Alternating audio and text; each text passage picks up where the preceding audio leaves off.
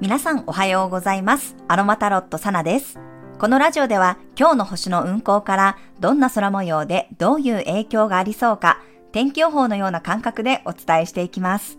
今日の過ごし方のヒントとして心を癒すアロマやハーブ、カードからのメッセージをお楽しみください。はい、今日は1月2日の火曜日です。え昨日はですね、皆さんご存知の通り大きな地震がありまして、気持ち的にね、不安定になっている方が多いかと思います。特に地震のね、被害に遭われた地域の皆様においては、今まだね、大変な思いをされている方もいるでしょうし、ご家族やご友人の安否を心配されている方もいると思います。皆様の安全と健康、そしてね、被害に遭われた方々が少しでも早く安心できる状態がね、整いますよう願っております。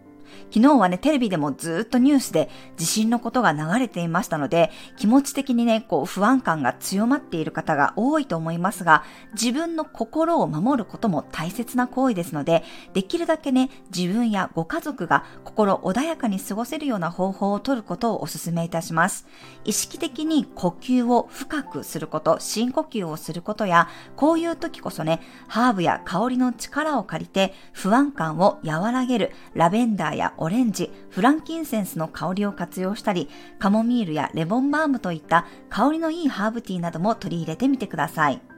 夜にどうしても眠れない方は、クラリセージの精油もおすすめです。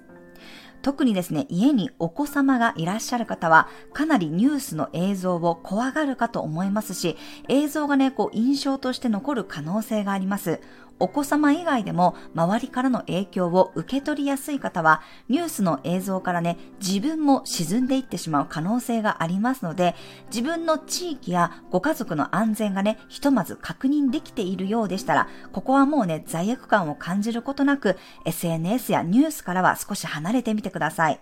心配することや祈ることはね、したとしても、自分を犠牲にすることとは区別していきましょう。私の妹もですね、西日本豪雨で家も職場も一気に失ったことがあって、街中がもう浸水してね、その片付けで本当にこう大変だった時期がありました。で、その時ちょうどね、アメリカからカナダに私たちはこう引っ越す予定でいろいろ準備をしていまして、妹にもカナダにはね、ワーキングホリデービザを取って遊びにおいでよって言っていた時期だったんですね。で、その、まあ、前にね、そういうことがあったので、もう前倒しして、すぐにでもこのアメリカのね、我が家においでっていうふうに言ったんですよ。そしたら妹が、もうみんな苦労して、今泥のね、処理をしている中で、自分だけそこを抜け出すことができないって泣きながら言うんですよね。いやもう本当にね、気持ちはわかる。わかるんだけど、でも、あなたのメンタルを守ることも大事でしょって説得したんですよね。妹はそこにいたとしても、家も仕事もない。で、父の家は道路が封鎖されていて行けない状況だったんですね。で、ずっとこう避難所生活をするか、もしくは親戚とか友人の家をね、転々とするしかない状況だったので、もう思い切ってこっちに来なさいと説得して、えー、アメリカに来てもらったことがありました。まあ、妹は月星座が蟹座で本当に優しいんですよね。だからこそ時折ね、自分を犠牲にしすぎることがあります。そういう気持ちもね、とてもこう尊いし大切なんですが、私は自分で自分を守ることもね、同じぐらい大切にしてほしいなって思っています。なので、被害があった地域をね、心配する方々の気持ちも本当によくわかります。でも、自分や自分の家族、今自分ができることを大切にすることも同じぐらいね、忘れないでほしいです。えー、私もね、昨日ご心配メールを受け取りましたが、私自身も私や家族の実家もね、えー、特に影響なくみんな無事に過ごしております。ご連絡くださった方、本当にね、ありがとうございました。私が住んでいる地域はね、あの、震度4でしたので、まあ、地震のアラームが鳴ってすぐにね、対応することができました。私その時ね、一人でこう家に、部屋にいて作業をしてたんですけど、アラームを聞いてもすぐにね、リビングに子供たちを集めて避難経路を確保してっていうことがかなりこう迅速にできたかなと思っています。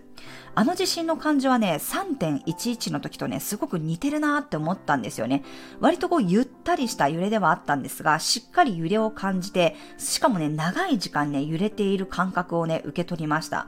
で、こういう時だからこそやっていただきたいのはね、やはり災害への対策の確認です。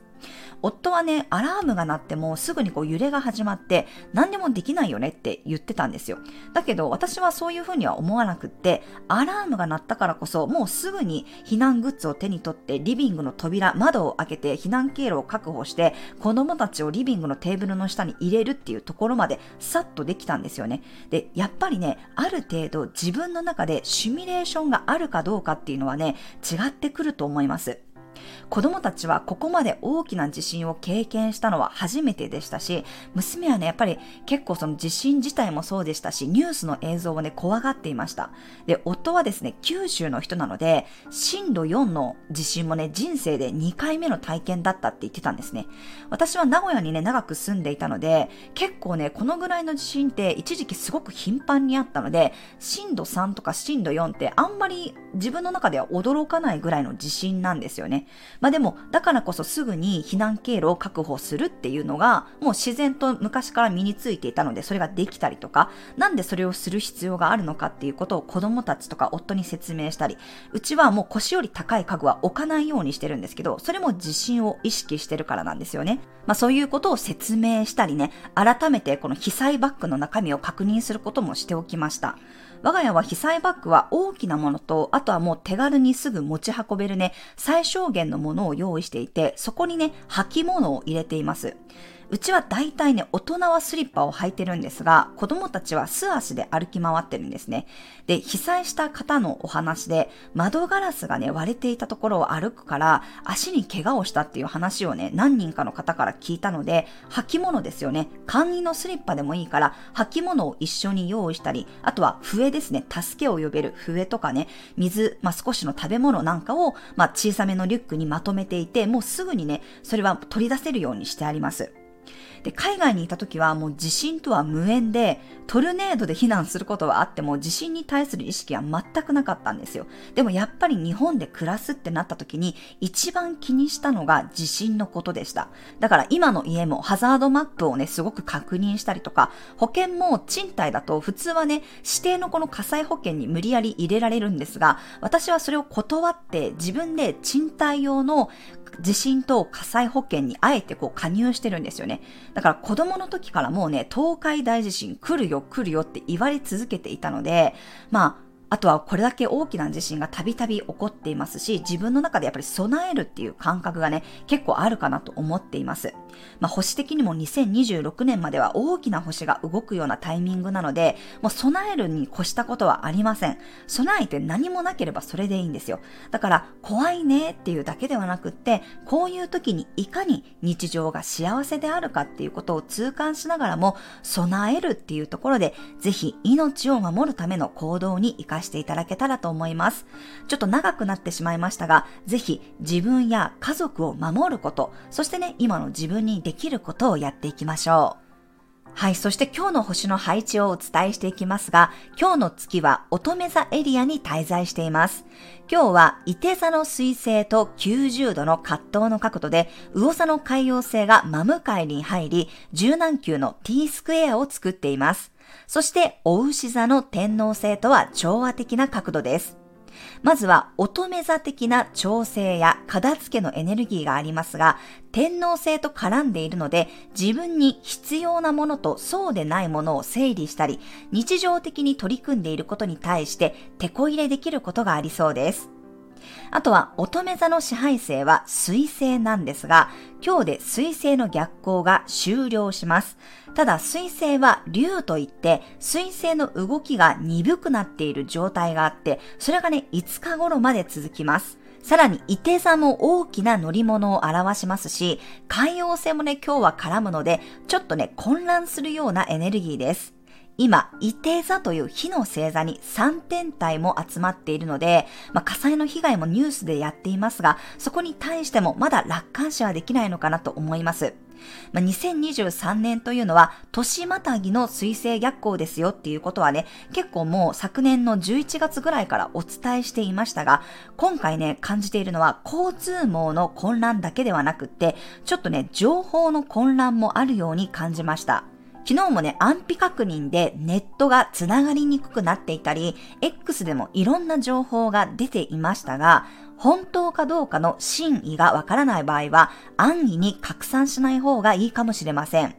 あとね、夜遅い時間にもまたね、地震があったそうなんですが、それがね、震度7って最初は言われていたのが、実は震度3でしたっていうね、誤放送についてのニュースもやっていました。なので、ちょっと交通網だけではなくて、情報の混乱もありそうな雰囲気があります。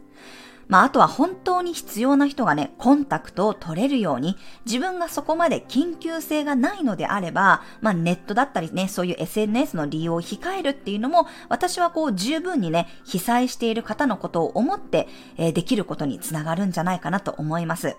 ちょっとね、海洋性が絡みますので、想定外に注意だったり、交通網の混乱、情報の混乱に気をつけたいです。まあ、もうお正月でね、完全にこうオフだよ、ゆっくりできるよっていう方は、家でね、少し SNS や情報からは離れてみるのも私はいいんじゃないかなと思います。で、お牛座に入っている天皇星とはね、調和的な角度を作っていますので、冒頭でもお伝えしたように、これを機にね、災害の準備を見直してみて、手こ入れしてみたり、家族のみんなで避難場所や連絡のやり取りについて確認し合うようなことで使ってみるのもいいかなと思います。家の中の家具の配置がどうなのかとかね、危ないものがあるならそこをちょっと整理しておこうかなとか、もし今日の星のエネルギーをポジティブに使おうとすれば、いい方向に自分が軌道修正をかけていくことで意図していただければと思います。元旦早々のね、出来事であり、まあ今2025年問題のことも言われていて、心配や不安感がね、募っている方もいるかもしれませんが、私はね、自分が守られていると信じることや、安心するってことがね、すごく大事だと思っています。星読みも悪く読もうと思えばね、いくらでも悪く読むことはできます。でも私はそういう局面を見るよりも、できるだけ自分が幸せに生きるために活かしたいって思ってるので、星から受け取るメッセージもいいエネルギーとして受け取って意図して使おうって思っています。だからこそ皆さんもこういう時はね、しっかり備えるところは備える。けれども不安の渦に飲み込まれるのではなくって自分を中心に置くことだったり自分を整えることに意識を置いてみてください。先ほどもお伝えしたように、ちょっとね、不安感が強いかもしれないと思う方は、ラベンダーやオレンジ、フランキンセンスの香りを使ってみてください。そして年末年始でちょっとね、食べ過ぎているなって感じている方は、ペパーミントやレモングラスのハーブティーがおすすめです。ぜひね、香りの力、癒しの力を取り入れてみてください。そして1月2日のカードからのメッセージお伝えしていきます。1月2日のカードからのメッセージ。はい、こちらです。せーの、よいしょ。おバランスのカードが出てきました。ダイアルカナ11番の正義のカードです。